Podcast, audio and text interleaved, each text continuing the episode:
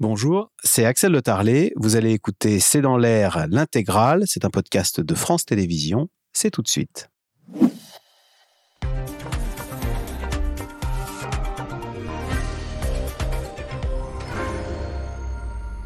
Bonsoir à toutes et à tous. La vice-présidente du Parlement européen arrêtée pour des soupçons de corruption de la part du Qatar. En tout, une quinzaine de perquisitions ont eu lieu à Bruxelles avec cinq interpellations et quelques 600 000 euros en liquide récupérés dans des sacs. Le Qatar est accusé d'avoir corrompu des élus européens et de fait, avec le recul, certains s'étaient étonnés de la complaisance d'eurodéputés vis-à-vis du Qatar. Question, quelle est l'ampleur de cette affaire de corruption qui fragilise la démocratie européenne? Et ce, alors que le Qatar pouvait justement plutôt se targuer d'être en train de réussir sa Coupe du Monde qui se déroule jusqu'à présent sans anicroche. D'ailleurs, comment expliquer cette ferveur mondiale pour le football, avec notamment une ferveur panarabe qui s'est allumée pour soutenir l'équipe du Maroc? Quelle géopolitique nous raconte cette Coupe du Monde? C'est le sujet de cette émission de ce C'est dans l'air, intitulée ce soir Boycott, corruption, carton rouge pour le Qatar. Pour répondre à vos questions, nous avons le plaisir d'accueillir Georges Malbruno. Vous êtes grand reporter spécialiste du Moyen-Orient pour le Figaro, auteur de Qatar Papers avec Christian Chesneau. C'est aux éditions Michel Lafon. Agnès Levallois, vous êtes consultante, spécialiste du Moyen-Orient, maître de recherche à la Fondation pour la recherche stratégique et vice-présidente de l'IREMO. C'est l'Institut de recherche et d'études Méditerranée-Moyen-Orient. Et vous avez coordonné Qatar jusqu'où avec la revue Confluence Méditerranée. Bérangère Bonte, journaliste à France Info. On vous retrouve du lundi au vendredi dans votre chronique L'intrus de l'actu. Et puis je rappelle votre livre La République française du Qatar. C'est chez Fayard. Enfin, Jean-Philippe Leclerc, vous êtes directeur adjoint de la rédaction de l'équipe. En une, ce samedi de l'équipe, Kylian Mbappé, voilà, en James Bond, on le voit. Et ce titre, Perdre peut attendre, bien sûr. Puis je rappelle votre livre hein, sur Michel Platini, Platoche, gloire et déboire d'un héros français. C'est aux éditions Flammarion. Merci de participer à cette émission en direct. Georges Malbruno alors, c'est le, scandale qui vient d'exploser, c'est euh, ces perquisitions et l'arrestation de la vice-présidente du Parlement européen, donc euh, chez qui on aurait retrouvé des centaines de milliers d'euros en liquide. En tous les cas, la police belge dit avoir récupéré lors de ces perquisitions 600 000 euros en liquide, qui serait de l'argent de la corruption du Qatar. C'est comme ça que ça se passe? C'est un, émissaire qui vient vous voir euh, avec une mallette de billets?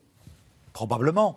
Ce qu'il faut bien voir, c'est que ce qui a été révélé n'est que la partie émergée de l'iceberg.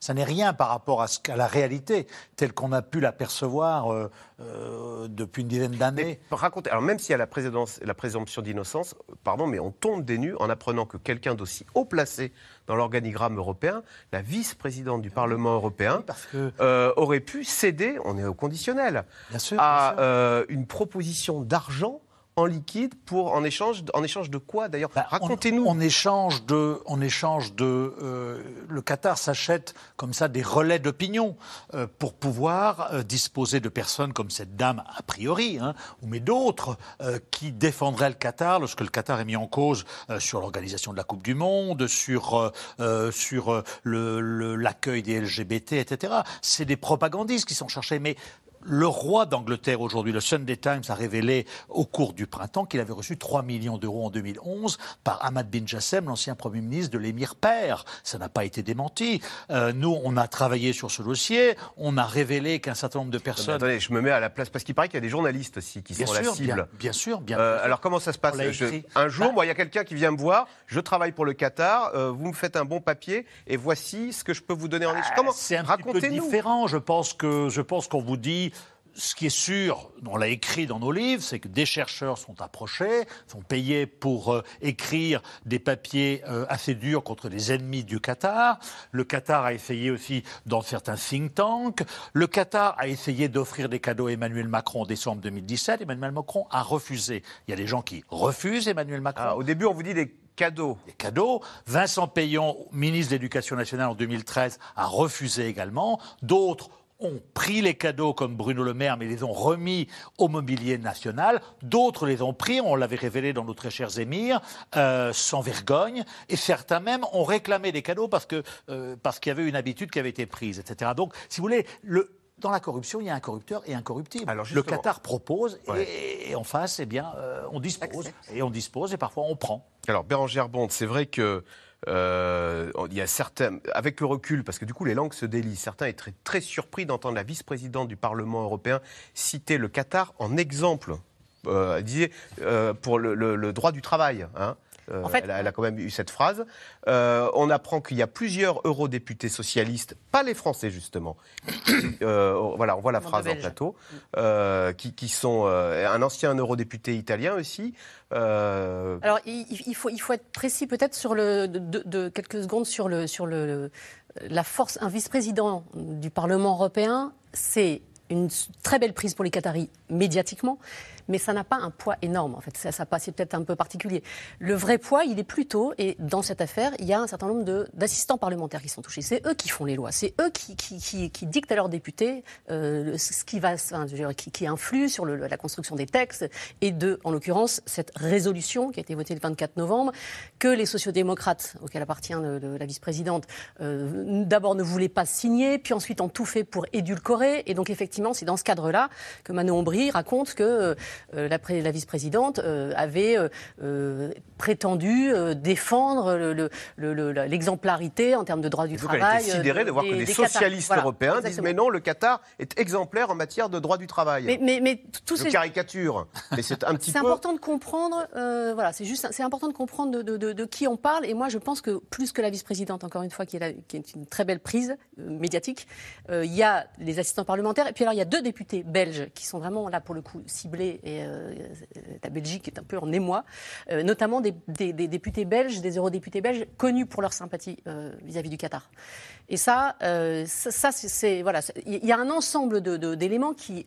Alors concrètement, prudent, on leur etc. reproche quoi de, re- de reprendre exactement les éléments de langage Ah euh, que propage le Qatar. D'ailleurs, Bah, c'est ce que dit Manon Aubry. si vous voulez- Certains répétaient bêtement euh, les. euh, comment ça se que- comment on le détecte? On le détecte parce que parfois vous voyez des tribunes dans des journaux économiques ou autres qui sont rédigées par un certain nombre de parlementaires qui appellent à l'intensification des relations entre la France et le Qatar pour l'approvisionnement en gaz. Ben, euh, il, est pas, euh, il est probable, plus que probable, que ces tribunes ont été ré- ré- rédigées par des agences de communication et signées par un certain nombre de députés membres du groupe d'amitié France-Qatar. C'est comme ça que ça se passe. C'est comme ça que ça se passe. C'est Et les eurodéputés sont rémunérés, touchent de l'argent pour poser leur signature? C'est-à-dire. euh, Bah, c'est ça, la corruption. C'est ça la corruption, oui, oui. Mais encore une fois, je vous dis, ça vient de. Le prince Charles a touché 3 millions d'euros en 2011. Donc, euh, et, et- Mais enfin là, c'est un élu. Nous, ce sont nos élus européens euh, dont on parle. hein, le prince Charles, bon. euh, Toute la question, ça va être de savoir où est le curseur et quelle est l'échelle. Est-ce que c'est le groupe qui est impliqué? Est-ce que c'est quelques individus? Est-ce qu'on est dans de la sympathie pour un État qui est en train de devenir le, premier fournisseur de, de- de- de gaz naturel liquéfié Ouais. de, l'Europe et donc auquel, auquel on a envie d'être sympathique, ou est-ce que c'est de la corruption euh, Ça, ça peut quand même fragiliser euh, ce Parlement européen qui est euh, un- une institution clé de la démocratie européenne. Oh bah oui, moi je pense ouais. quand même que ça peut quand même sérieusement euh, ébranler les fondements de ce Parlement, même si on sait que des histoires comme ça, il y en a toujours eu. Alors après, euh, suivant l'importance, et là il y a un timing en plus qui est quand même très particulier avec justement la Coupe du Monde, ce qui donne un écho encore plus important à cette affaire qui en plus, les premiers éléments dont on dispose effectivement sont quand même assez, assez forts. Mais ce qu'on sait, c'est que de nombreux pays, de nombreux pays du Golfe, mais pas que du Golfe, d'autres à travers le monde, utilisent les, les institutions européennes. On sait que, le, que Bruxelles est quand même le lieu de tout un tas d'agences de lobbying. Enfin, moi, je me souviens de cette, cette série Parlement qu'on a vue euh, sur France Télévisions, qui, démon- qui démontrait, alors de façon très, avec beaucoup d'humour, mais on voyait bien tout ce travail de lobbying de tout un tas d'agences qui sont basées à Bruxelles et beaucoup d'États, effectivement, financent ou sont partie prenante de ces agences de lobbying, parce que c'est là qu'il faut être, beaucoup plus que dans les États membres, et pour permettre justement de faire passer des idées, et puis grâce aux assistants parlementaires, effectivement, d'avoir des textes qui sont élaborés. Après, on voit des discussions qui peuvent durer très longtemps. Après, par épuisement, il y a des textes qui finissent par sortir, même si finalement il y a un certain désintérêt. Et donc, pour ceux qui sont très organisés, qui ont des idées très précises sur ce qu'ils veulent faire passer, il y a tout un tas de moyens finalement d'arriver à ces fins. Et pour comprendre, Jean-Philippe Leclerc, la, la notion de corruption, en fait, quand on est journaliste, alors au début, on peut vous inviter à une soirée euh, au théâtre, à une, à une place, euh, un match de finale de la Coupe du Monde. Euh, ensuite on peut vous offrir une Rolex, et puis à la fin, on vous- ça se termine avec une mallette de billets Alors moi, malheureusement, comment, comment, euh, comment ça se passe? Je dis ça parce que les journalistes ont des, sont sensibilisés à ces questions Moi, de malheureusement, je suis allé au Qatar en 93 et la seule chose qu'on m'a offerte, c'était une, euh, c'était dans un superbe coffret rouge. Et quand j'ai ouvert, à l'intérieur, c'était une porte en plâtre. Voilà, c'est le seul cadeau que j'ai reçu. Et donc je me suis. Non, mais est-ce qu'il faut veiller- est-ce que quand on est en jo- journaliste, il faut veiller Bien sûr à ne pas tomber dans le piège de la corruption? On- on- on- une place. et, et on sent que certains veulent vous une, y faire une place dans le carré VIP du, du- du PSG, ça vaut de l'or. Quoi. Enfin, ça peut commencer euh, par des invitations, par des petits cadeaux, euh, par des, ensuite par des montres, comme vous, comme vous l'avez dit. Après, là, on parle du Parlement euh, de, de- européen à Bruxelles, mais je rappelle quand même qu'il y a au moins trois enquêtes d'ouvertes euh, avec des soupçons de corruption euh, donc, euh, sur l'attribution de la Coupe du Monde et à la Russie euh, en 2018 et au Qatar en 2022, dont une en France. Et celle en France, c'est autour du fameux déjeuner à l'Élysée entre avec Nicolas Sarkozy, donc qui avait invité un certain nombre de dignitaires euh, qatariens et qui a invité euh, Michel Platini euh, quelques semaines avant, avant l'attribution de la Coupe du Monde Et donc, au Qatar. Michel Platini, ça veut dire quoi? Il aurait bénéficié de quelque chose en échange de son soutien à- au Qatar? C'est ça le, le cœur de l'affaire. C'est évidemment On pas est au conditionnel, hein. évidemment pas sa version, parce que lui, sa version, c'est de dire qu'il est arrivé euh, à l'Élysée et qu'il avait déjà l'intention de voter pour le Qatar. D'accord. Euh, et que, mais que Nicolas Sar- Sarkozy lui avait adressé ce, a- ce que Platini appelle lui-même des signes subliminaux, comme quoi il avait très très envie quand même que, oui, eff- effectivement, il vote pour le Qatar. Et son fils s'est retrouvé ensuite chez Bourda, qui est euh, propriété du, du Qatar. Mais ce que je veux dire, en 2012, lorsqu'on a... Bourdin qui est- Bourda, Bourda, Bourda, un équipementier Ah, suisse, d'accord. et il a été engagé. Je, je me suis dit, euh, qu'est-ce que RMC, Jean-Jacques Bourdin, vient faire là-dedans Ce que je veux ajouter aussi, c'est que quand on avait écrit notre premier bouquin, euh, Qatar, les secrets du coffre-fort, l'ambassadeur à Paris nous avait dit on sait qui aime le Qatar et qui aime l'argent du Qatar. Donc, euh, nos amis qatariens sont pas du tout idiots, hein, et donc ils notent Ah. la personne qui reçoit, la personne qui ne reçoit pas, et la personne qui reçoit, eh bien ensuite, euh, elle est attendue au tournant. Donc, vous êtes liés, vous êtes liés. Alors, Bérangère Bonte. Alors, je voulais juste rebondir euh, sur ce qui était dit là sur les, les journalistes, puisque c'était votre Ouais. question. Euh, en l'occurrence, quand, euh, quand visiblement euh, en face on on semble pas réceptif, c'est aussi clair. Euh, moi, quand j'ai enquêté sur le Qatar, euh, 2015-2016, je m'étais débrouillée pour me faire inviter par un sponsor. Parce que je voulais aller observer Ah ouais. le, le carré VIP du Parc des Princes. En arrivant, je me suis fait bloquer par la le, le service de com de- du PSG, qui m'a emmené gentiment dans une autre, euh, dans les gradins. Ils m'ont trouvé une place, hein, ils ont été sympathiques, mais, mais c'était assez clair que voilà, je, je- je- je venais gentiment voir un match, euh, Ouais. jouer ça, mais, c'était assez clair pour quoi. Ouais. Et si vous aviez été, euh, on aurait, vous auriez été traité différemment. Euh, Agnès Levallois, qui est le plus coupable dans cette affaire? Est-ce que c'est le corrupteur? Ça, c'est une vaste question. Vous n'avez pas deux heures. Ou le corrompu Celui qui accepte ou celui qui propose? Moi, je les mets sur le même, euh, absolument sur le même plan. C'est-à-dire que l'affaire de corruption, c'est toujours une affaire à deux. Et donc, si effectivement un, un État ou une personne veut corrompre quelqu'un et qui trouve en face, moi, je les mets vraiment sur le même plan. J'estime qu'il n'y a aucune différence entre celui qui a des moyens et qui a un objectif clair, qui veut le faire passer et qui va essayer de trouver quelqu'un, et la personne qui accepte parce qu'elle y voit son intérêt. Donc, moi, je ne vois absolument aucune différence entre les deux. Les deux personnes me semblent absolument euh, condamnables de la même façon parce que c'est un jeu qui se joue à deux. Mais ce que Joël Je veux dire, c'est que c'est une pratique très ancienne. On a un peu Ah oui. enquêté. Euh, des ambassadeurs qui étaient là dans- il y a 30 ans nous disaient ils voyaient les députés repartir avec des valises À aussi. l'époque, oui. Et, euh, et donc, euh, voilà, c'est une pratique très ancienne. Encore une fois, je reviens, on n'est qu'à la partie émergée de l'iceberg. Mais c'est dommage de voir que la démocratie européenne qu'on pensait neuve et un peu étanche. Oui, mais a- c'est- très compliqué d'établir les faits dans une affaire de corruption. Nous, quand on a sorti d'un bouquin, nos très chers émirs, on a eu quelques procès. Euh, quand, Voilà. on- quand on n'a pas la preuve, eh bien, Et immédiatement, il y a un recours en, ju- en justice. Et donc, tout ce qu'on a dit est au conditionnel, hein, je tiens à le donc c'est préciser. très compliqué, mais, mais pour ceux qui connaissent les hommes d'affaires ou les, les experts, etc., c'est un secret de polichinelle. Alors, le Qatar est-il en train de réussir sa Coupe du Monde? On assiste en tous les cas à de beaux jeux, des surprises sur le terrain, mais en dehors des stades, les polémiques s'enchaînent. Euh, mort de travailleurs étrangers sur le chantier, question des droits de l'homme. Et puis ce matin, donc on vient d'en parler, coup de théâtre, on apprend que des députés du Parlement européen sont soupçonnés de corruption par le Qatar. Sujet de Walid Berissoul et Erwan Ilion. Dans une Coupe du Monde ordinaire, ce serait une conférence de presse d'avant-match comme une autre. Mais au Qatar, le malaise n'est jamais très loin. Et dans l'oreillette du sélectionneur de l'équipe de France surgit une question sur la mort accidentelle d'un travailleur philippin sur une infrastructure où logeait l'équipe saoudienne. Je présente mes sincères condoléances à, à la famille de ce travailleur. Mais après ce que je viens de vous dire, qu'est-ce que vous voulez que je vous réponde d'autre? En me posant la question, vous savez déjà ce que je vais vous répondre. Et les... c'est pas vouloir euh, fuir la question, mais on est, je suis avec mon groupe, euh, nous sommes des sportifs pour un événement sportif. Voilà. Le sélectionneur des Bleus s'agace quand le patron qatari du mondial, lui, balaie carrément la polémique. Nous sommes en pleine Coupe du Monde. Une Coupe du Monde pleine de succès. Et c'est de ça dont vous voulez parler maintenant? La mort, ça fait partie de la vie, que ce soit au travail ou dans votre sommeil. Il est étrange que ce soit ça votre première question. Pourquoi toujours ces questions qui fâchent Alors que la FIFA, elle, met en avant une Coupe du Monde qui se déroule à merveille?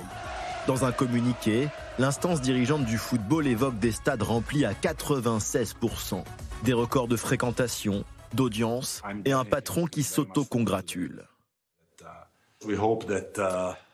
Nous espérons que la Coupe du Monde va continuer et se terminer comme elle a commencé. Un succès fantastique. Je suis sûr que nous allons atteindre les 5 milliards de téléspectateurs partout dans le monde. Notre vocation, c'est de donner de la joie.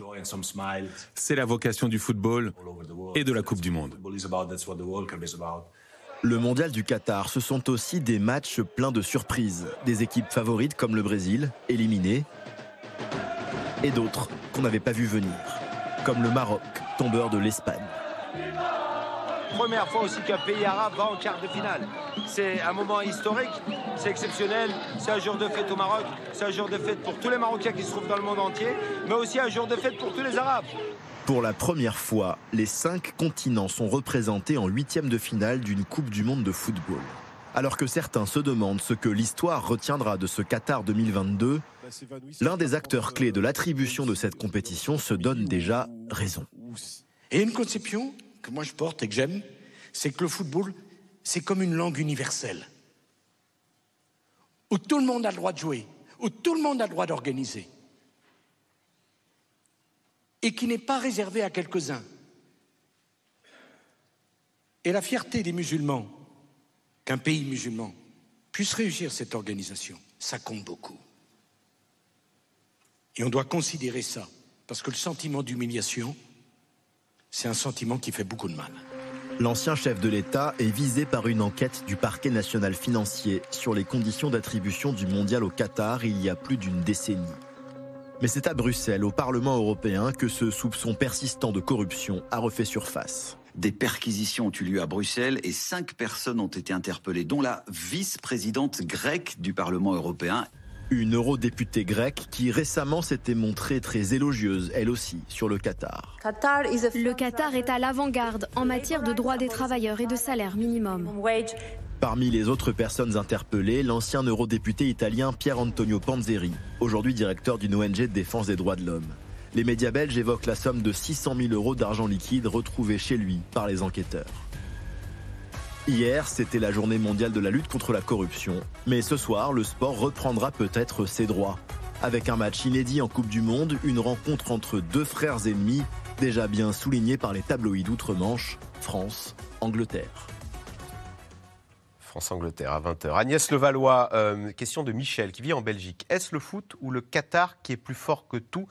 Pour ce qui est de la France, c'est vrai qu'il y a des succès d'audience incroyables. 14 hein. millions pour euh, France-Pologne et 10 millions hier encore pour regarder euh, l'Argentine. C'est vrai, quand on voit tous les appels au boycott qu'il y a eu en tous les cas en France et dans certains pays européens, on a l'impression que ces appels au boycott en tous les cas n'ont pas fonctionné et que le football a l'air de l'emporter en tous les cas sur tout le reste, même si avec ce, les rebondissements auxquels nous assistons, on va se poser des questions. Mais pour l'instant, moi j'ai le sentiment que c'est plutôt le football qui est en train de, de faire oublier, enfin une volonté de la part de ceux qui s'intéressent au football de faire oublier toutes les polémiques pour profiter de de ce qui, de- des matchs, avec en plus toutes les surprises auxquelles on a assisté. Mais c'est vrai qu'on a l'impression que toutes ces polémiques, elles se sont quand même un peu éteintes dès qu'on commençait les compétitions. Euh, Bérangère Bond a commencé même tout bêtement par l'histoire des stades climatisés. Finalement, on s'aperçoit qu'il ne fait pas si chaud que ça. Non, d'ailleurs, ce qui, est, ce qui est frappant, c'est que vous savez, il y avait un stade qui n'était pas climatisé et où visiblement ça se passait très bien. En fait, ce que disent les, les- les confrères, pour en avoir pas mal parlé. Il fait entre notamment à 16 et Radio 22 France, degrés, là. Il suffit de regarder euh, en- à, à en- Doha. En, fait, moment. la clim était visiblement pas indispensable, euh, à, à cette saison en tout cas. Euh, et et c'est plus un- quelque chose d'un peu culturel et de, une façon pour les Qataris de montrer qu'ils ont un équipement euh, de, de- de- de haut niveau. Euh, mais sinon, ça, ça ouvre en tout cas, en plus, le- beaucoup de possibilités à tout un tas de pays qui, qui vont dire mais attendez, vous voyez, moi, nous, avec notre climat, on peut aussi le faire euh, et on peut, faisons-le en novembre. Ça, ça, la- pourquoi pas Et c'est vrai que Georges Malbruno, euh, il y a- est-ce que les Qataris ou même les, populations arabes n'ont pas été, un- n'ont pas pris comme de la condescendance toutes ces leçons que les Européens, ou, ou le fait que ça a été très critiqué? Je cite hein, Sami, qui est un supporter saoudien dans Le Monde, qui disait tout le monde pensait qu'ils allaient se planter et le Qatar a relevé le défi. Ça nous remplit de fierté. Ah oui, tout à fait. Je pense qu'il y a eu de la part, euh, euh, à la fois du Moyen-Orient, mais aussi en Afrique et ailleurs. On a mal pris les critiques européennes, pardon Alors, on les a très mal pris, on les a très mal pris, et je pense que la revanche viendra après de la part des Qatariens, dont on aura besoin sur le gaz et sur, et sur autre chose. Donc, on les a mal pris parce que, parce que, parce que euh, au Qatar, on n'est pas en France. Le Qatar, c'est un pays peuplé de Wahhabites. Effectivement, l'alcool, ça passe pas. Euh, les LGBT, ça passe pas non plus. Et, et donc, le Qatar a fait euh, a fait euh, finalement euh, des efforts sur un certain nombre de dossiers. Sur l'alcool, il y a eu l'ouverture des fan zones, il y a eu un raidissement juste avant avec l'interdiction de vendre de l'alcool autour des stades. Mais toute la polémique sur le, boycott, sur le boycott a été très mal prise parce qu'ils se sont dit, mais bon, le boycott, il fallait y penser quand même plutôt avant. Ça donnait l'impression, ce qui est mon avis aussi, que c'était de la posture et que par conséquent, voilà. Et puis il y avait, il y avait cette position de dire, ah bah oui, vous les Occidentaux, vous avez votre suprématie et, euh, et nous, on n'a pas le droit d'avoir cette Coupe du Monde. Donc aujourd'hui, il y a un sentiment de revanche, d'autant qu'il n'y a pas eu de couac. Mais moi, j'avais dit, il y aura probablement des couacs en matière de gestion des foules parce qu'ils ne savent pas faire, en matière euh, de, hooligans qui risquaient d'aller euh, boire de la bière devant le palais de l'émir, etc. Finalement, tout se passe plutôt bien et, tant mieux parce qu'au moins, le foot est roi. Jean-Philippe Leclerc, question de Myriam dans les Landes. On ne parle d'aucun débordement de la part des supporters, parce que vous parliez de l'alcool. hein. La police est-elle extrêmement sévère au Qatar? Point d'interrogation. Je pense que oui, je pense que la police est extrêmement sévère. Après, je pense aussi que les hooligans n'avaient pas très envie de, de venir au Qatar parce qu'ils savaient ce qui les attendait. Et euh, c'est une population qui a. Ni les moyens, il faut, il faut quand même. Non, le- enfin, oui, c'est une question de moyens, mais, euh, mais euh, non, je pense que c'est pas, c'est pas seulement une Mais l'absence d'alcool, je cite encore Sa- Sami le Saoudien, qui dit il n'y a pas de bagarre, pas de gens sous dans la rue, c'est l'endroit le plus paisible du monde. C'est une conception du football assez. c'est un peu le Disneyland du football, en fait, le Qatar, pendant cette Coupe du Monde. C'est-à-dire que c'est une version très aseptisée, plutôt joyeuse, mais pour des gens qui ont plutôt les, les moyens. C'est-à-dire que. Euh, on, voit, on voit beaucoup de supporters, mais il faut quand même pouvoir se payer le voyage. Et, et c'est pas le foot euh, qu'on connaît euh, les week-ends dans les stades de France, d'Angleterre, d'Allemagne. C'est un foot un peu hors sol. C'est un, foot rêvé par, la FIFA. Donc c'est un foot qui génère beaucoup d'argent dans un pays sûr. Donc oui, c'est une rêve de Coupe du Monde pour Gianni Infantino, ça c'est sûr. Et de la même façon, c'est pas tout à fait le Qatar non plus tel qu'il était avant et tel qu'il sera dans, dans, dans 15 jours. C'est-à-dire que l'alcool, les- les touristes, les supporters l'ont trouvé. Euh, il y a, tous les rooftops de, de, de Doha étaient remplis de fêtes tous les soirs. Relativement euh, discret dans la rue. C'est sûr qu'on n'a pas la même atmosphère qu'une Coupe du Monde euh, à laquelle on est habitué. Mais ça veut, enfin, je veux dire, il- il- tout ça s'est arrangé et peut-être c'est c'est effectivement euh, à mettre au crédit des Qataris d'avoir réussi à ménager tout ça avec une très forte présence policière du coup. Euh, tout, se passait plutôt bien, mais Il y a une autre caractéristique dans ce mondial. On vient de voir dans le reportage ce supporter euh, marocain dire il n'y a pas que le Maroc, c'est tous les pays arabes qui soutiennent euh, l'équipe du Maroc et euh, qui a gagné d'ailleurs ce soir, qui sera donc en demi-finale. Plusieurs citations. par exemple, il y a ce- cet ingénieur informatique de Casablanca qui dit c'est l'Union arabe ici, tous les peuples de la région sont présents. Ou j'en cite un autre qui dit les gouvernements des pays arabes ont des problèmes entre eux. Mais en tant que peuple, on ressent tous de la sympathie les uns avec les autres. Est-ce qu'il y a une flamme panarabe qui s'est allumée à Doha? Oui, parce que c'est vrai qu'il y a un sentiment, en plus en ce moment dans ce monde arabe quand même, qui est vraiment malmené. Je veux dire, la, la situation dans l'ensemble des pays de la région est quand même catastrophique à bien des égards. Et tout le rêve qu'il y a eu après les mouvements de contestation de 2011 et 2019 ont complètement se retombé.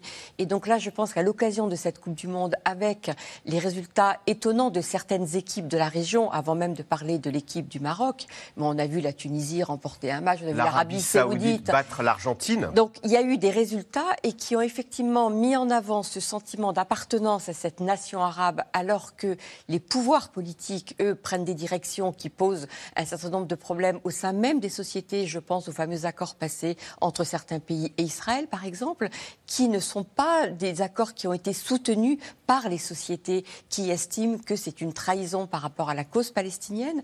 Et donc, ces, ces victoires de ces équipes arabes, effectivement, ça donne ce sentiment que les gouvernements, c'est une chose, mais que eux, au niveau des sociétés, eh bien, elles sont véritablement en faveur de, de se retrouver autour de ce football qui n'est pas, euh, comme on l'a dit, le sport euh, national au Qatar, mais qui est un sport quand même qui est partagé dans beaucoup de pays de, la région. Et donc là, c'est l'occasion effectivement de pouvoir réaffirmer que ces sociétés existent, alors que ces dernières années, en raison de toutes les tensions politiques, on les a un peu mises de côté pour ne parler que des questions géopolitiques. Mais les sociétés sont là, et là, elles s'expriment à travers cette Coupe du Monde. Georges Malbruno, on sait que le, Maroc et l'Algérie, les gouvernements ne s'entendent pas, mais euh, dans les rues d'Alger, le, le peuple, il soutient l'équipe du Maroc? Les, les peuples se soutiennent alors que les dirigeants entre eux Ah oui, euh, se combattent? Ah oui, parce que comme tu l'as dit, il y, a, il y a un sentiment, pour une fois, d'unité arabe retrouvée, alors, euh, alors qu'il n'y a pas d'unité arabe. Et puis, euh, il y a effectivement quelques leçons géopolitiques qu'on peut tirer. Euh, Celle-là, donc, d'unité arabe un peu retrouvée, de fierté aussi. Le Maroc va être en demi-finale, après avoir battu de grandes équipes. Un autre, une autre leçon qu'on doit tirer, c'est que justement, après ces accords d'Abraham de 2020, qui ont donné l'impression que euh, Israël pouvait euh, signer, normaliser ses relations avec quelques pays arabes sans faire de, de concessions sur le dossier palestinien, eh bien, tout on ça. voit des drapeaux palestiniens. Ah, d'ailleurs. on voit, mais que ça, encourager. oui, oui. Et on voit que, on, on voit, vous avez vu des scènes quand même assez extraordinaires où les journalistes israéliens, on leur disait, on ne veut pas vous parler tant que vous ne ferez pas la paix, vous ne donnerez pas un État aux Palestiniens. Et les Israéliens se disent, mais qu'est-ce qui se passe On nous, euh, On nous aime on- pas. On avait cru que euh, le monde arabe nous accueillait. Non, le monde arabe les accueille à condition qu'ils fassent un pas sur le dossier palestinien. Et donc là, il y a une espèce de révision euh, des, des fondamentaux, comme nous, on le voit quand on voit dans ces pays-là, mais on a Israël s'est un petit peu bercé d'illusions, disant parce que les dirigeants des Émirats, de Bahreïn, du Maroc et du Soudan vont faire à Miami avec nos dirigeants, les peuples vont faire à Miami. Or, c'est pas le cas. On l'a vu de manière éclatante, et d'une certaine façon, c'est un retour à un certain réalisme, Une réalité, absolument. Jean-Philippe Leclerc, oui. Oui, si je peux me permettre, il y a un enjeu local aussi, régional, avec les pays du Golfe. Voilà. C'est-à-dire que de 2017 à 2021, on a eu quand même eu un, un blocus du, du Qatar organisé par ses voisins, au premier rang desquels les Émirats arabes unis et l'Arabie saoudite. Et là, pendant cette Coupe du Monde, on a vu des scènes qui étaient inconcevables il y a quelques mois. On a vu euh, MBS, donc euh, Mohamed Ben Slimane, qui est venu à la cérémonie d'ouverture. Le lendemain, euh, l'émir du Qatar avait quand même le, le- le drapeau saoudien autour des, autour des épaules pour le match Arabie saoudite euh, euh, contre Argentine. Il en manquait un, c'était MBZ, donc le- le- l'émir de- des Émirats arabes unis. Il est venu il y a, il y a quelques jours. Donc quand on pose la question, est-ce que c'est une réussite pour le, pour le Qatar en termes d'image Il y a eu du Qatar bashing où, en gros Ouais. En Europe de l'Ouest, en Europe du Nord et en Amérique du Nord. Mais d'un point de vue local, c'est un succès formidable pour la diplomatie qatarienne. Bérangère que ce, ce soutien quand même, cette ferveur autour de l'équipe du Maroc, qui n'est pas que les pays arabes, hein, dans, il y a de nombreuses capitales africaines où on soutient, est-ce qu'il y a aussi quelque part le soutien aux petits poussés par rapport à, à le- les Européens qui ont l'habitude de dominer ce monde du football Et ben c'est vrai que souvent on est pour l'aspect polydore, quoi. Oui, on de- est pour le petit Il y a poussé le petit poussé. qui vient euh, bousculer l'ordre établi. Dans le sport euh, des Occidentaux, euh, qui est, et Voilà. les Occidentaux qui d'habitude ont la Coupe du Monde. Or là, c'est ni les Occidentaux qui, qui ont la Coupe du Monde, ni eux qui créent la surprise. Donc euh, il y a- y a, oui, il y, a- y a cet aspect-là, même en France. hein. Il y avait- il y avait- il y a qu'à voir les, les, les- la joie que ça a provoqué, le- le- la qualification de, Du Maroc. du Maroc euh, pour l'écart. Et ce soir, j'en suis sûre, pour le pour, pour l'ennemi, ça va être encore plus fort. Donc oui, c'est euh, pour les Qataris en plus, c'est- euh, c'est la meilleure nouvelle qui pouvait leur arriver. Ça n'est pas ça ne sera pas plus demain un pays de football, on l'a dit et ça reste vrai, mais, donc il n'y avait pas d'ambiance dans les stades, on l'a dit au match d'ouverture, ils sont tous partis à mi-temps, mais tout d'un coup, le, stade s'est rempli. Le monde arabe était dans le stade euh, et le monde entier était avec le Maroc dans le stade. Agnès Levallois, est-ce que ça vous amuse cette géopolitique du football qui est bien différente de la vraie géopolitique? C'est-à-dire la, Chine et les États-Unis sont des nains. Euh, les, grands pays, ce sont les Européens et l'Amérique du Sud. Euh, L'Argentine qui est favorite. On se dit d'ailleurs que pour les Argentins, euh, c'est tout un peuple qui a dû exister, exulter hier soir euh, quand euh, Messi mhm. a égalisé, ou je sais plus, enfin a gagné en tous les cas, a mis son équipe à la victoire. Non, mais c'est vrai que cette Coupe du Monde, de ce point de vue-là, elle est quand même euh, très intéressante. Alors moi, je suis pas du tout une spécialiste du football. Je, le, une autre géopolitique. je le reconnais, mais moi, je le regarde, je regarde toute cette, euh, cette, cette, séquence vraiment sous l'angle de la, oui, de la, de la personne qui s'intéresse à la géopolitique et au Moyen-Orient en particulier. Et je trouve ça absolument fascinant parce que tout ce que l'on dit depuis quelques années sur l'émergence de ces puissances régionales dans le Golfe en particulier, par le soft power, grâce aux moyens financiers considérables dont elles disposent, eh bien là, on en voit manière une concrétisation à travers cette Coupe du Monde, avec cette capacité qu'a eu le Qatar, en dépit de toutes les, embûches et de tous les procès qui existent quand même, d'avoir réussi à organiser cette Coupe du Monde, en dépit de ce blocus qui a été imposé à ce pays par euh, l'Arabie saoudite, les Émirats et l'Égypte quelques années avant, avec quand même le secret espoir que le Qatar n'arrive pas à honorer ses engagements, ce qui aurait été une victoire pour ces pays-là. Or, le Qatar a réussi à contourner, à détourner à, un prix très, très cher payé. 200 milliards dans tous les sens du terme. Donc tout ça, c'est une réalité. Mais ça démontre qu'il y a quelque chose là qui s'est déroulé, qui s'est passé, qui a provoqué quand même un bouleversement considérable auquel beaucoup ne s'attendaient pas. Je veux dire, tout le monde attendait le Qatar au coin de la rue en se disant, mais pardon, il va se planter.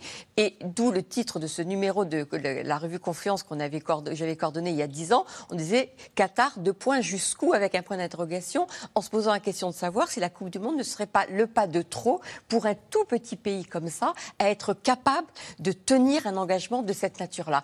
Et finalement, alors tout dépend de ce qu'on entend par réussite ou, ou pas, mais la, première chose qui est importante pour le Qatar, c'est qu'on parle de lui et que tout le monde puisse placer le Qatar sur la carte du monde. Ça, aujourd'hui, le Qatar l'a complètement. Georges Malbruno, est-ce que c'est pas le triomphe du soft power Bien sûr. Euh, sur le hard power euh, russe qui est en train de se planter lamentablement en Ukraine? Ah Pour réussir dans le monde, faites ah comme le Qatar, claquez 200 milliards dans une Coupe du Monde. Il faut ah là, c'est le triomphe effectivement du soft power qatarien. Et d'ailleurs, pendant cette Coupe du Monde, la géopolitique n'était quand même jamais très absente parce que euh, le Qatar a signé des méga contrats d'approvisionnement en gaz avec la Chine mm. sur une durée de 25 ans et avec l'Allemagne, l'Allemagne qui pourtant avait une position, etc., assez hostile. Euh, donc ça veut dire que, vous savez, on est dans une région où euh, les appels au boycott, c'est la transaction avec ces, gens-là, ce sont les commerçants. On est dans la transaction. On vous rend un service, on vous paye la libération d'otages, on vous paye autre chose, on attend quelque chose en contrepartie. Alors effectivement, parfois il y a des valises de billets, etc. Mais euh, et on a surtout besoin d'eux. Ce sont des pays incontournables avec la crise énergétique. On l'a vu aussi, la crise en Afghanistan l'an dernier. Et donc le rapport de force il n'est pas forcément en leur faveur. Et on revient au dossier de la corruption au début. Je vous disais, ils connaissent parfaitement nos hommes politiques. Ils les travaillent depuis 30 ans. Le fait d'ailleurs, juste petite parenthèse, le fait que les eurodéputés français n'aient pas été apparemment euh, corrompus contrairement à d'autres. Euh, est-ce qu'il faut y voir une... je, non, rien. Je pense qu'il y a des gens qui se méfient maintenant, parce qu'il y a eu quand même, voilà, des gens qui, se méfient, mais il y a encore des âmes un petit peu fragiles. Et donc, voilà. Mais eux nous connaissent beaucoup mieux que nous les connaissons.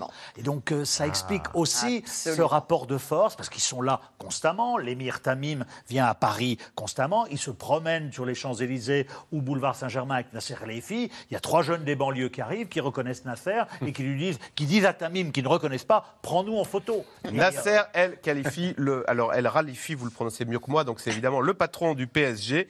Euh, parfaite transition, puisque c'est lui qui a fait d'un petit club qui était le PSG eh bien l'un des plus grands clubs du monde, hein, on peut le dire.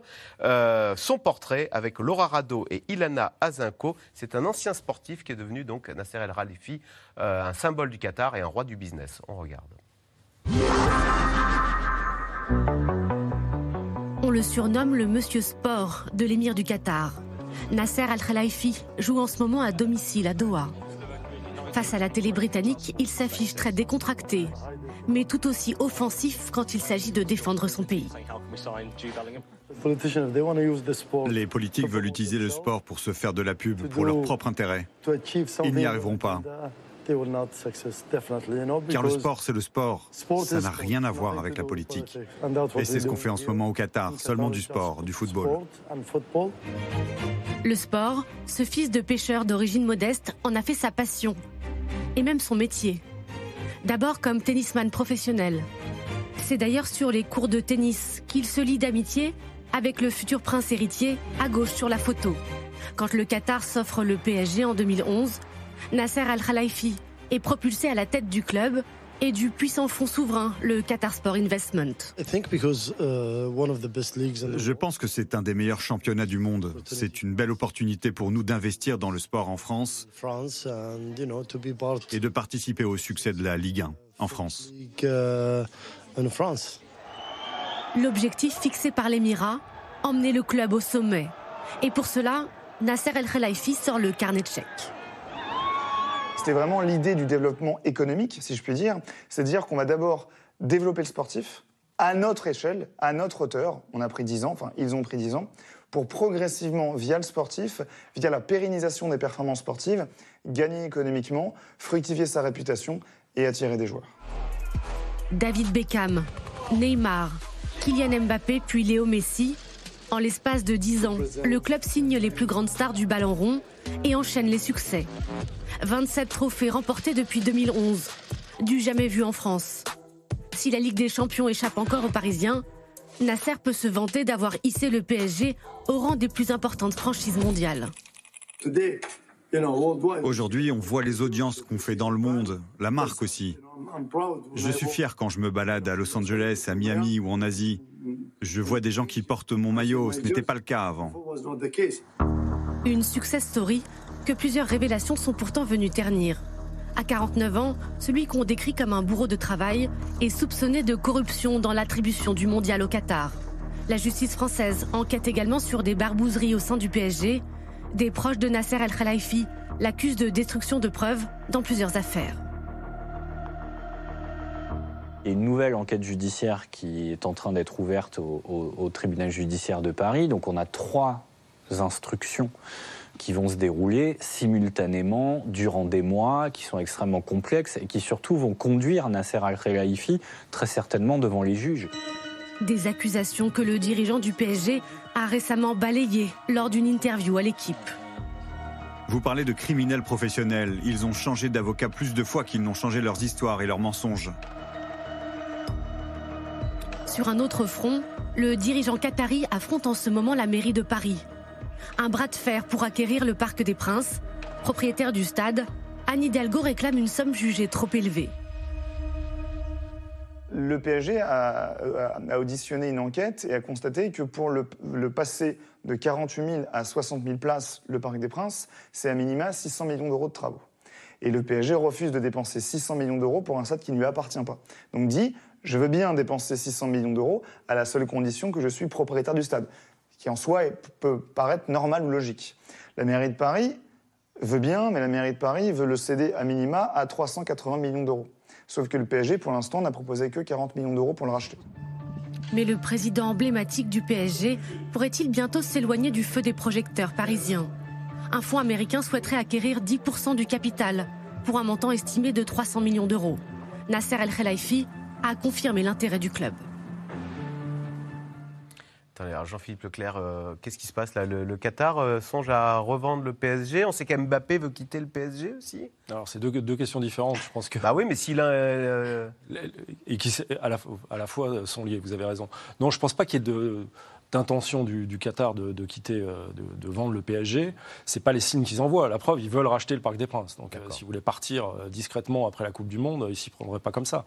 Après, c'est vrai que on vient de parler de Nasser Al-Khelaifi. Euh, c'est une histoire absolument incroyable. Le, fils de, pêcheur, ancien joueur de tennis, assez modeste à un niveau international, qui, qui emmène ce club. Alors pour l'instant, le PSG, c'est une incroyable franchise. Il en a fait une franchise absolument extraordinaire. Après, au niveau sportif, il reste encore l'échelon supérieur, c'est-à-dire la Ligue des Champions. Mais, euh, mais euh, et lui-même, on voit bien là ces derniers temps, on a beaucoup parlé d'enquête, de corruption, patati patata, mais il y, a, une enquête aussi en ce moment, euh, ce qu'on appelle nous les barbouzeries du PSG, où en fait on a découvert qu'il y avait une sorte de cabinet noir à l'intérieur du PSG d'anciens fidèles de Nasser El Khalifi, de gens qui étaient très proches, et dont certains se sont retournés contre lui avec des soupçons de, chantage sur des aspects, sur des affaires privées, mais aussi peut-être... d'adultère, bon, enfin des, Et bon, et ça, ça ne nous regarde pas, mais, mais en gros, on a récupéré... Non, mais pour dire que c'est pas de la corruption, là, pour le coup. Oui, mais alors, euh, il y a des téléphones de Nasser El Khalifi qui ont été récupérés, qui sont dans les mains des, des, enquêteurs, et dedans, on pense qu'il y a peut-être aussi des choses qui concernent l'attribution de la Coupe du Monde. Ah Donc ça pourrait ne pas être que des affaires euh, privées. Bérangère Bond, question téléspectateur. Pour quelle raison le PSG a-t-il été vendu au Qatar? Pourquoi le Qatar a acheté le PSG une bouchée de pain d'ailleurs, hein, il y a une dizaine d'années. Hein. Ah bah ça, ils, ont été bien aidés par un, monsieur qui s'appelle Nicolas Sarkozy dans la négociation, euh, puisque le propriétaire du Qatar était, le propriétaire du PSG pardon, était euh, Colonie Capital, le, et Sébastien euh, Bazin, l'ami de Nicolas Sarkozy. Et pourquoi, pourquoi les Qataris s'y intéressaient? Pour toutes les raisons qu'on a données juste avant. C'est ce fameux soft power, ça faisait partie de la même démarche que la Coupe du Monde de, dont qu'il voulait également, et, toute la négociation, a été menée vraiment le, PSG ne serait pas qatari sans Nicolas Sarkozy. On peut le dire aussi clairement que ça. Euh, et, Est-ce que ça marche? Est-ce que euh, ça a donné une bonne image du Qatar? Écoutez, on n'arrête pas, pas de critiquer le Qatar finalement c'est une formidable vitrine pour le Qatar. C'est économiquement exceptionnel. Et alors, Ils ont acheté 70 millions et euh, maintenant ça vaudrait 3 milliards, un peu de 3 milliards. Donc, euh, ça a été déjà c'est une, bonne opération financière. Une formidable vitrine en termes justement de relais d'influence, de soft power, de, de, de préparation pour la Coupe du Monde aussi, et, de, montrer. Euh, et, ils ont été pionniers dans le domaine de la diplomatie sportive, dans le golf. Après, l'Arabie Saoudite, les Émirats Arabes Unis ont acheté des grands clubs en Angleterre, et le Qatar, une fois de plus, a été pionnier dans ce domaine-là. Et avec le Qatar, aussi bien dans le gaz, qui est la, poule aux œufs d'or, qu'en matière de football, la conception est une conception industrielle. On prend, euh, on prend, on achète un club, on prend euh, des centres de formation en Afrique, et on termine par les droits de retransmission sportive, c'est-à-dire le sport envisagé comme une filière industrielle. Tout ça est pensé et euh, le résultat, ben, effectivement, ils ont eu la Coupe du Monde parce qu'il y a eu Nicolas Sarkozy, etc. Euh, et, ça leur a donné une, formidable ah caisse de est-ce que, est-ce que le fait que Mbappé soit employé du PSG, donc du Qatar, euh, ça pourrait expliquer la, comment, comment a-t-elle dit le fait que l'équipe de France soit un peu pleutre quand il s'agit de critiquer les méthodes du Qatar. Euh, c'est Sandrine Rousseau qui avait dit ça. Mais c'est vrai que les Français n'ont pas été à l'avant-garde, contrairement aux Allemands ou à d'autres équipes, pour euh, dénoncer. Je pense que euh, c'est beaucoup plus lié à la personnalité du président de la, Fédération française de football, Noël Le Gret qui est toujours plutôt du bon côté du manche et euh, qui est un ami euh, historique de Gianni Infantino. Mais pour Mbappé, c'est pas facile de critiquer le Qatar, sachant que c'est son employeur. Ça, c'est évident, euh, parce que Kylian Mbappé a pris des positions, je dirais quand même assez courageuses. Par exemple, à un moment, au, moment des, il y a eu des, bavures policières, et il s'était exprimé là-dessus.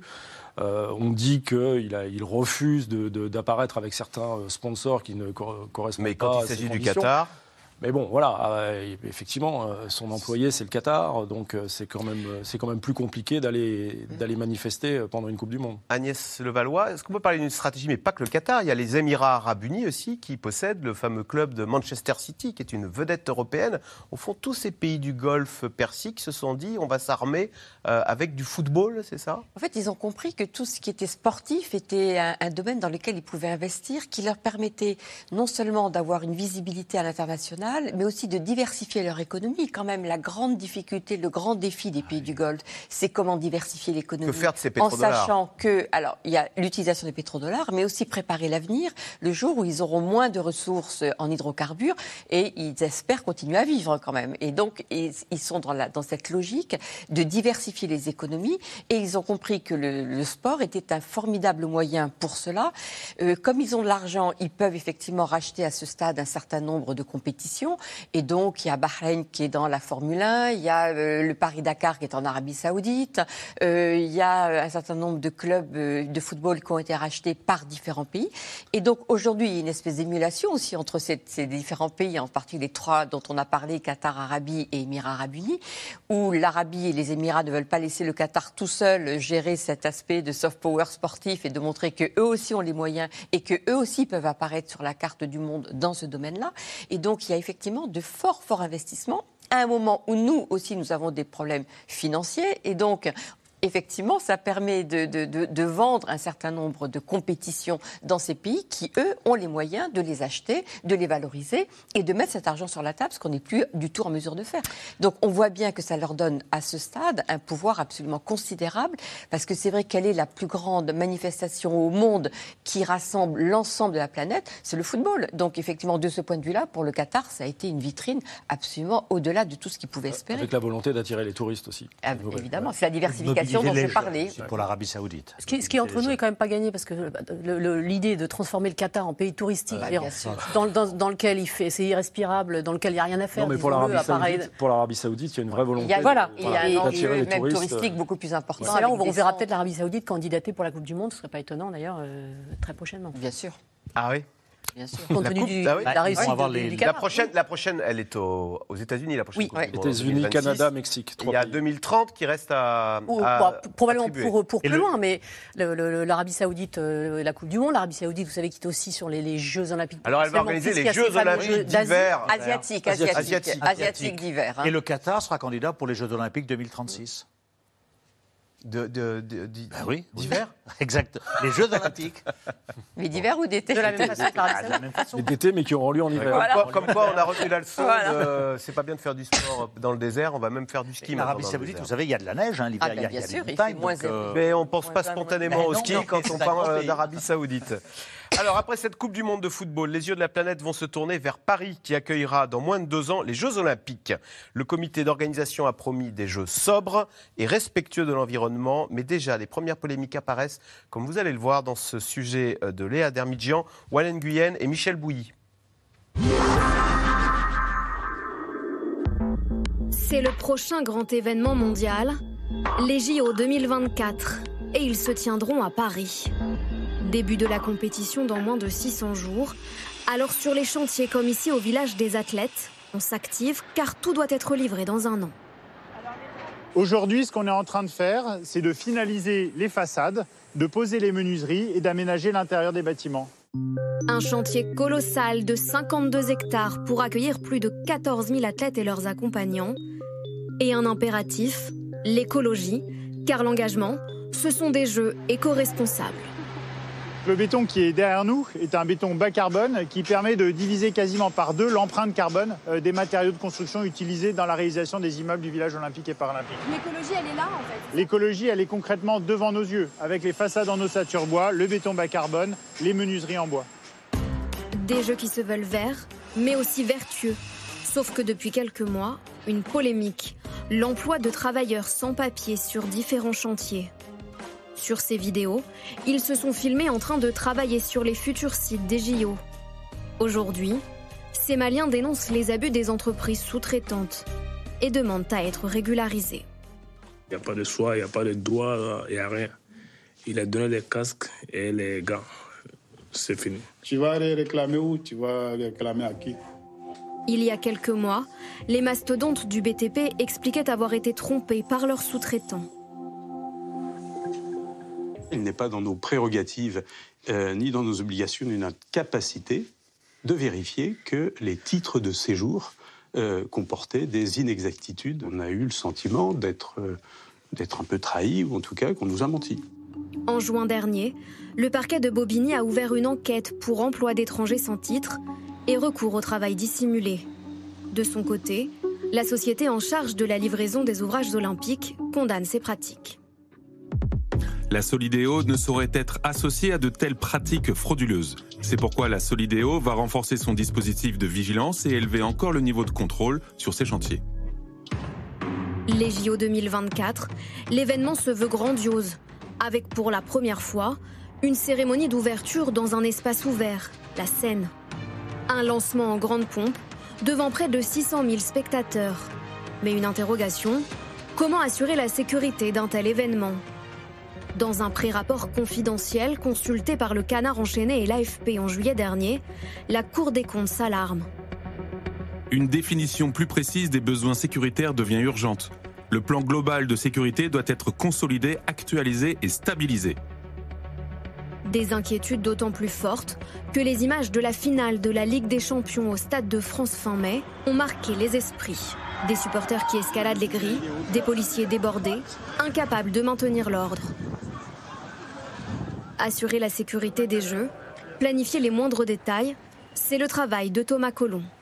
On parle d'environ 30 000 ressources de sécurité publique pour l'État.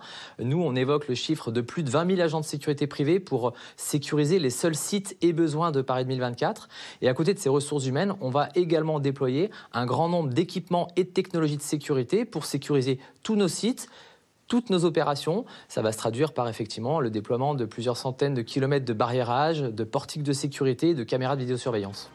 Le budget de l'organisation des JO est aujourd'hui estimé à 4,3 milliards d'euros, avec un objectif, faire mieux que les éditions précédentes. Bérangère Bond, question de Samuel dans le Haut-Rhin. Les problèmes de sécurité ne risquent-ils pas de décourager les personnes qui voudraient venir à Paris pour les JO Est-ce que c'est la grosse angoisse du gouvernement euh, que la cérémonie d'ouverture soit euh, une honte en mondiovision vue par des euh, milliards de téléspectateurs avec une cérémonie qui se déroulerait mal? Il faut reconnaître que le scénario est assez ambitieux. en extérieur, le long de la Seine, euh, sécuriser ça, quand on voit la difficulté qu'on a eu à sécuriser une finale de Ligue des, Champions, au Stade de France, euh, et quand vous dites honte mondiale, euh, moi j'étais, j'étais à Madrid trois jours après la, finale en question, tout le monde avait bien remarqué les, dysfonctionnements, pour pas dire pire. Quoi. Donc c'est sûr alors après ils sont en train d'y travailler, hein, bien sûr, mais, mais c'est vrai que ça paraît assez ambitieux. Et c'est vrai que euh, Jean-Philippe Leclerc, hier, il se trouvait qu'on faisait une émission sur l'Ukraine, euh, la question, est, on parlait de ces drones qui sont pilotables à 500-600 km. Euh, ça, va être un casse-tête de sécurité épouvantable que de sécuriser ces, ces JO. On sait qu'il y, y, a vraiment plus que du tiraillement au sommet de l'État, puisque cette cérémonie, ce principe de cérémonie donc sur la scène, a été imposé à, Gérald Darmanin par Emmanuel Macron. C'est-à-dire qu'il n'a pas laissé le choix. Donc on lui a demandé son avis plusieurs fois. Plusieurs fois, euh, Gérald Darmanin a dit ce n'est pas raisonnable. Et Emmanuel Macron a fini par dire, c'est un, des rares dossiers où il est d'accord avec euh, Anne Hidalgo, de dire non, il faut le faire. Et maintenant, il faut trouver les, moyens de le faire. Et je pense qu'il y a vraiment eu un avant et un après. Alors, est-il vrai que d'ailleurs, on va suspendre d'autres compétitions, comme le Tour de France, parce qu'il va falloir mobiliser bah, tous, Les, tous les stadiers, tous les, tous les gros bras Exceptionnellement, le Tour de France arrivera à Nice cet été-là. Et euh, il y a un début de polémique sur le fait qu'il y a beaucoup de festivals culturels qui seraient annulés euh, cet été-là parce que... Euh, Tous pour aller à Paris pour sécuriser la cérémonie Pour mobiliser, parce que, parce que ça représente un, certain nombre d'hommes, de, de, gendarmes, policiers, etc., militaires, qui devront quand même prendre des vacances. Donc en gros, l'idée, c'est de dire, voilà, on va tous les rassembler et ils, vont, ils vont essayer de nous sécuriser nos, nos Jeux de Paris.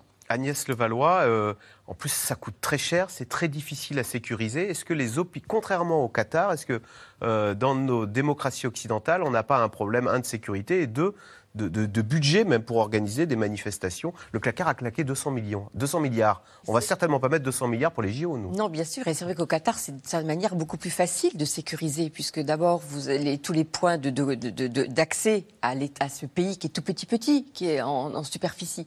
Donc c'est assez facile de le sécuriser. Et donc en mettant après en place effectivement tout un système, vous n'avez pas cette énormité euh, telle que ça peut représenter comme une ville comme Paris, avec tout un tas d'accès possibles.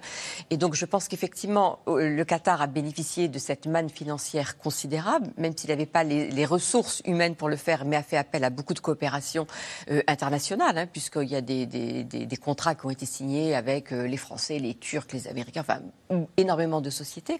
Et donc en France et à Paris, ça paraît beaucoup plus compliqué avec la question budgétaire. Pour le Qatar, il n'y a pas de question budgétaire. Et donc ça permet effectivement de déployer des moyens considérables, peut-être même plus qu'il n'en faudrait, mais pour être sûr que rien ne peut euh, gêner la- le déroulement d'une telle manifestation, alors qu'en France et à Paris en particulier, effectivement, on n'a pas la même euh, superficie financière pour cela. Oui, Jean-Philippe Leclerc. Donc le petit Qatar a, a dépensé 200 milliards pour cette Coupe du Monde. La grande France, sixième puissance mondiale, va mobiliser quoi euh, 6 milliards au maximum Pour l'instant, on est à 4,3 milliards, mais euh, là, l'addition vient de grimper de 10% euh, à cause de l'inflation, à cause de la cérémonie euh, sur la, Seine, à cause de la cérémonie des Jeux paralympiques qui aura lieu place de la Concorde et pas dans un stade. Mais après, c'est l'histoire des JO. Il n'y a pas euh, une seule édition des JO où, euh, entre le budget présenté et le budget achevé, il n'y avait pas une marge souvent très grande. Et, on parle du Qatar, mais de la même façon, pour les, Chinois qui ont organisé les Jeux d'été et les Jeux d'hiver, c'est les seuls à avoir organisé les deux, euh, rien n'était un problème en termes, en termes d'argent. Euh, là, nous, on est dans des sociétés, en particulier en France, où effectivement, là, on nous promet des jeux, alors zéro empreinte carbone, zéro dépassement du budget, zéro Est-ce que vous problème êtes en train de dire que le Mais- c'est dans les mais- pays autoritaires où l'on ne compte pas, et la facile. sobriété, c'est dans les C'est pays démocratiques où l'on où l'on surveille, où, l'on fait, où un sou est un sou Après, ce serait notre honneur, effectivement, de Français d'organiser des jeux formidables euh, avec zéro empreinte carbone et zéro problème de sécurité et zéro dépassement du budget. Mais, euh, mais ce serait vraiment un, alors là, ce serait vraiment un bel exploit, euh, champion du monde. hein. Avec l'idée que les bâtiments construits servent à quelque chose. Alors que là, Alors, que vont devenir oui. les, les- tous les stades qui ont été Là, les, construits les euh, huit stades qui ont été construits au Qatar, c'est sûr qu'ils vont plus, plus, plus servir à rien. Peut-être à des grandes a deux qui compétitions. vont être démontés quand même. Si. Deux démontés en Afrique. C'est ce qu'il y a sur la plaquette. Le- Voilà. le Voilà. seul- Des lobbyistes du Qatar. non, mais c'est vrai, je pense qu'ils vont. euh, Ça, ils vont le faire. seul, le seul, Ouais. le Ouais. stade 974. Voilà. C'est qui n'avait malheureusement pas le syndrome. Sochi en, Russie, c'était exactement la même chose, et notamment y compris des capacités de logement euh, totalement inutiles. Personne ne va aller. Et en France, il y aura assez euh, peu de construction pour les Jeux de. Et c'est une des questions de ces grandes compétitions. hein. Enfin, on Eh on l'a pas dit, mais globalement, euh, compétition après coup- compétition, Coupe du Monde après Jeux, Jeux Olympiques, euh, se pose cette question du gigantisme Oui, mais- et, et dont on, dans- Et à l'heure de la conscience écologique, de la non-artificialisation des sols, est-ce que tôt ou tard, il y aura une conscience écologique qui diront stop au jeu? Euh, écologique, économique. Économique. Euh, quand des vieux pays endettés comme nous, c'est ce qu'on disait, euh, se, se lancent là-dedans, c'est sûr qu'on n'a pas tout à fait le, le- le pu- le puissant fond de- des, des Qataris. Euh, et écologique. Euh, là encore, pour donner raison presque aux, aux Qataris, quand on sait que les terrains de foot allemands, euh, anglais sont chauffés tous les hivers, euh, ben, Ah, Vous dites, on n'a pas de leçon à donner aux Qataris qui climatisent leur stade parce que nous-mêmes, En tout cas, tel que Nous le chauffons les petits oiseaux dans parce qu'ils veulent des belles pelouses et qu'elles sont magnifiques les pelouses anglaises et allemandes. Mais donc il faut accepter un- un- une compétition écolo, comme vous dites. Il faut accepter d'avoir peut-être des pelouses un petit peu moins belles. Il faut accepter d'avoir un petit peu moins de nations. Sauf qu'on sait très bien que si on réduit le nombre de nations, on sait très bien qu'il ne va pas venir. Ça va être les pays les plus, les plus modestes. Enfin, bref, c'est très complexe. Bien sûr que, que à un moment, le- le- le- le- trouver un modèle soutenable, ce serait quand même une, une Ouais. priorité. Mais ça a tellement de conséquences. D'ailleurs, le Barnum va être de plus en plus grand parce que la prochaine Coupe du Monde, c'est pas 32, c'est 40, euh, 48, hein, c'est ça 48 Mais pays. ce que je voudrais dire quand même, défendre quand même un peu les jeux, parce que les jeux, certains jeux ont quand même permis de, de développer des villes, de développer des, des- des- pas des pays, mais par exemple les jeux de Barcelone, il y a vraiment eu un avant, un après. Même Londres, ça a été formidable. Dire, ça a été un des, un des derniers, euh, les Anglais le disent, un des derniers grands moments d'unanimisme autour de ce que c'est qu'être anglais, etc. C'était une- ça a quand même été une très belle fête. Donc, euh, Mais il y a quand même de moins en moins de villes qui souhaitent organiser les oui, mais Jeux le, chez le elles. CIO a quand même compris le message. C'est-à-dire que le CIO, donc le Comité international olympique, a en fait, à un moment, il n'avait plus que de villes candidates. Donc c'était quand même un gros problème. Donc ils ont entrepris euh, un, plan d'action où effectivement ils sont beaucoup plus stricts sur tout ce qui est euh, empreinte carbone, etc. Donc euh, il y a eu un début de prise de conscience du CIO. Par exemple, au niveau de la FIFA, donc euh, au niveau du football, là, il y, a eu, il y a toujours zéro prise de conscience. Mais le CIO, quand même, fait des efforts et veut des jeux plus vertueux qu'avant. Allez, tout de suite, on revient à vos questions. Georges Malbruno, question de Bernard dans les Landes. L'affaire de corruption au Parlement européen peut-elle faire trembler tout- toutes les institutions européennes Parce que, vu de loin, Parlement européen, Commission européenne, tout ça, on n'y comprend rien. C'est l'Europe. C'est Bruxelles, corrompu. Tremblay, ça me paraît un peu exagéré. Euh, ça va effectivement euh, secouer l'institution, ça va susciter des, des remous. Et puis, euh, effectivement, il y a aussi en ce moment des négociations sur les sur l'octroi des visas pour, pour les Qatariens et effectivement qui veulent venir en Europe. Et donc, certains groupes politiques vont se saisir de, de cette affaire pour, pour renforcer leur position. Tremblay, non, mais ça, va ça va placer cette question un petit peu. Et on imagine mal que des députés français acceptent de l'argent euh, en échange, et en échange, ils font passer des textes ou, ou des amendements euh, en faveur d'un pays. C'est que, non?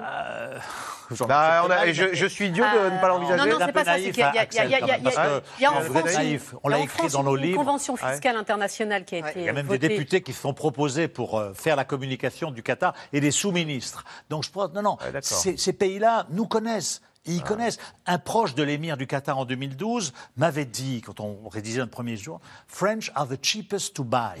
Les Français sont les plus faciles à acheter. Donc, si vous voulez, euh, il y a- y, y une- il y a une histoire dans tout ça. Euh, et, et les Qatariens nous connaissent, comme je vous disais. Et donc, euh, euh, bon, voilà, si on regarde l'historique de nos présidents de la République, euh, j'aimais beaucoup Jacques Chirac, qui a été un grand président. Il était assez proche de Rafik Hariri. Nicolas Sarkozy, Qu'il a logé au- gratuitement au jour qu'il a logé gratuitement. Aujourd'hui, Nicolas Sarkozy travaille pour le groupe Accor, qui, dont le principal actionnaire est Alors le Qatar. attention à la présomption Non, non, non, non, parce tout ça. Non, pas- mais ce que je veux dire, c'est qu'ils ont des relais D'accord. d'influence. Et est-ce que c'est très difficile d'établir la corruption? Parce que justement, euh, c'est très difficile et parce qu'il faut des preuves. Mais, mais euh, euh, je veux dire, euh, c'est, c'est- encore une fois, ça fait partie d'un certain modus operandi, mais qui n'est pas propre au Qatar.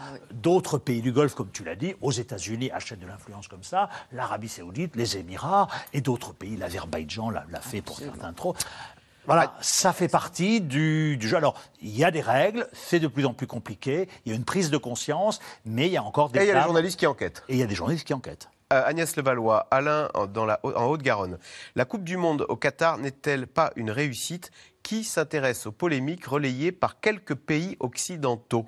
Point Tout dépend de ce qu'on entend par réussite. Si la réussite, c'est qu'effectivement le Qatar euh, est connu maintenant sur la scène internationale, oui, c'est une réussite. Donc tout dépend de ce qu'on entend par ce terme de, de réussite. Donc de ce point de vue-là, oui. Si on prend maintenant toutes les polémiques euh, que, que ça a suscité sur la situation, par exemple des travailleurs euh, qui ont participé à la construction de ces stades, qui sont dans des conditions qui sont pas loin des conditions d'esclavage moderne, comme on le dit à juste titre. Donc là, de ce point Avec de vue-là, ça hein. n'est pas vraiment une réussite. Donc tout dépend de ce qu'on entend par ce terme. Donc d'un côté, oui, dans le sens où le Qatar, dont son objectif c'était d'apparaître et de se faire connaître, oui. Mais alors le côté négatif, c'est donc que tout- on a vu la situation de tous ces travailleurs. Mais l'avantage entre guillemets, c'est que ça a permis aussi de mettre un coup de projecteur sur ces pratiques d'un autre temps et dé- déplorables, avec des mesures qui ont été prises par le Qatar encore largement insuffisantes, mais qui ont contraint quand même le Qatar à essayer de prendre des mesures, qui risquent de contraindre les autres pays de la région à prendre eux aussi des mesures pour protéger ces travailleurs. Maintenant, le plus important, ça va être le droit de suite, c'est-à-dire que les ONG qui ont travaillé sur le sort de ces travailleurs continuent à s'y intéresser une fois la Coupe du Monde terminée et une fois les projecteurs se seront retirés du, du Qatar. Donc je crois que ça, c'est un élément qui est un élément qu'il faut vraiment prendre en, en ligne de, euh, de considération. Et effectivement, la question des polémiques, c'est vrai que c'est une question qui est très euh, européenne, euh, mais dans l'autre partie du monde, qui est la partie du monde que je connais, dans le monde arabe en particulier, cette question de- du boycott ne, ne passe pas du tout. Et il y a ce sentiment de deux poids, deux mesures. Pourquoi on tape à ce point sur le Qatar, euh, alors que c'est pas le seul pays euh, qui n'avait pas, hum, enfin, qui, qui a organisé une Coupe du Monde et qui a été accusé de corruption? Et donc le fait que la Chine a organisé des, des compétitions internationales, que la Russie est La dernière Coupe du Monde, c'était en Russie. ouais. voilà, et donc le sentiment que là, comme c'est un pays arabe, c'est toujours de La poids de Russie de mesure. Poutine. On, on a toujours les, les regards pointés sur ce monde arabe. Et il faut faire attention à ce côté poids de mesure qui fait ressortir quand même une, une rancœur à l'égard des Occidentaux. Bérangère vous vouliez. euh, On, on- on a, vu- on, a, on a très peu évoqué euh, depuis le début là, cette, cette question des, effectivement, des morts sur les chantiers, qui est, qui est, alors, qui, qui est probablement le, le point. On peut parler du climat, on peut parler de, euh, de, de beaucoup de choses, du droit du travail, même, mais, mais franchement, là, il y a un vrai sujet et il y a une vraie opacité du- des, des Alors, le Guardian vrai- parle de- C'est-à-dire que le, le Guardian, qui cite les ONG, parle de plusieurs milliers, euh, l'Organisation internationale du travail parle de quelques centaines, les Qataris disent trois, euh, trois morts. Donc, évidemment, a- c'est pas crédible. Terrible. Euh, je, ne dis pas qui a raison ou tort, mais mais il y a un vrai problème d'opacité et, attention à ne pas se dire ah bah finalement c'était pas si mal, finalement c'était bien organisé, les gestions de flux, etc. Quand même quoi. Euh, Jean-Philippe Leclerc, Carole en Dordogne, quel bénéfice la France peut-elle espérer tirer des JO Un bénéfice financier, pas beaucoup. Après des bénéfices d'image. Et puis, je dirais qu'on parle des bénéfices extérieurs. Si c'est un fiasco, ça peut. Euh, oui, alors si c'est un fiasco, il y aura absolument Ternir aucun bénéfice. votre image Bien sûr, oui. Mais, mais je pense qu'il y a un bénéfice euh, intérieur aussi, un bénéfice de, de, de, de rassemblement. Euh, regardez la Coupe du Monde euh, en 98, ça a été un moment euh, formidable dont on parle encore aujourd'hui. Et l'ambition, je pense, des organisateurs des, JO de Paris 2024, c'est de refaire un peu le même coup et que on ait une sorte comme ça de parenthèse un peu enchantée autour des exploits, on l'espère, des, des, sportifs français et d'un pays qui soit à nouveau un peu, un peu uni. C'est ce qu'ont réussi les Anglais avec, avec leur jeu. Alors, qui pourrait racheter le PSG si le Qatar se retirait? Alors, en fait, le Qatar, pour l'instant, ils nous ont dit qu'ils voulaient faire entrer un nouvel investisseur à hauteur de 15%. Hein. Euh, qui se parle de fonds américains. Absolument aucun discours de la part des de vendre pour l'instant de vente. Si jamais ils décidaient de vendre, euh, les clients seraient quand même assez rares. Euh, il y aurait leurs voisins, leurs chers amis émiratis et saoudiens. Pourquoi pas les Américains? Maintenant, il y a deux clubs anglais donc de premier plan, Liverpool Football Club et Manchester United, qui, qui appartenaient à des Américains. Et les Américains sont vendeurs. Donc euh, est-ce que c'est juste une coïncidence ou un début de tendance? Mais en tout cas, effectivement, euh, les, acheteurs seraient, seraient peu nombreux. Alors, il reste peu de temps, mais la question est compliquée. Encore que, l'Arabie saoudite est-elle l'allié du Qatar? Non, Pas vraiment, puisqu'ils appartiennent à la même instance régionale qui est le Conseil de coopération du Golfe, mais ils ont des relations tendues puisque l'Arabie saoudite reproche au Qatar d'abriter les frères musulmans, l'organisation des frères musulmans, et euh, dénonce le comportement de la chaîne de télévision Al Jazeera, qui est cette grande chaîne panarabe, pour le coup, et qui a vraiment bouleversé le champ médiatique régional, et qui reproche au Qatar d'avoir des liens trop proches avec l'Iran, puisque la richesse du Qatar vient de l'exploitation de son champ gazier qu'elle partage avec l'Iran. Donc ça fait des relations un peu compliquées, même, s'il y a une amélioration ces derniers temps, puisque le prince héritier Mohamed Salman est, allé au Qatar, et ça c'est une victoire diplomatique pour Doha. Et a assisté à un match Bonjour, c'est Caroline Roux. Merci d'avoir écouté C'est dans l'air. Comme vous le savez, vous pouvez désormais écouter l'intégrale, mais aussi l'invité ou vos questions à nos experts. Tous ces podcasts sont disponibles gratuitement sur toutes les plateformes de streaming audio. Et pour le replay vidéo, c'est sur France.tv, bien évidemment. À bientôt.